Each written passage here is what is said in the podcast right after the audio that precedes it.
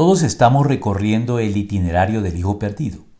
Lamentablemente no son tantos los que llegan hasta el final de él.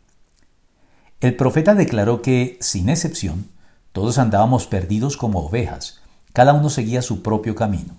Isaías 53:6.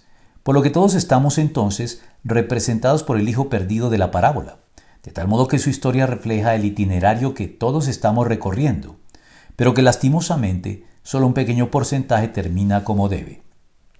En efecto, es posible distinguir en la parábola en cuestión distintos pasos o momentos muy definidos, tales como el de la irresponsabilidad, el de la independencia y autosuficiencia y el de la miseria, por los que tocamos fondo y nuestra condición se torna lamentable.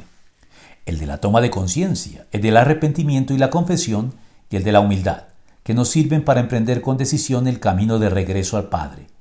Y finalmente, el del amor paternal, la justificación y la preservación por los que el Padre nos perdona, nos restaura y nos brinda las garantías del caso, y el de la celebración, punto culminante que cierra con broche de oro este itinerario existencial del creyente. Así que emprendió el viaje y se fue a su padre. Todavía estaba lejos cuando su padre lo vio y se compadeció de él. Salió corriendo a su encuentro, lo abrazó y lo besó.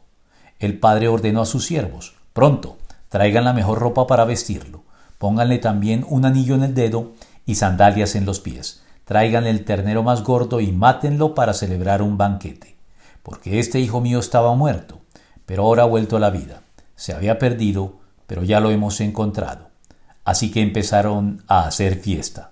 Lucas 15 del 20 al 24.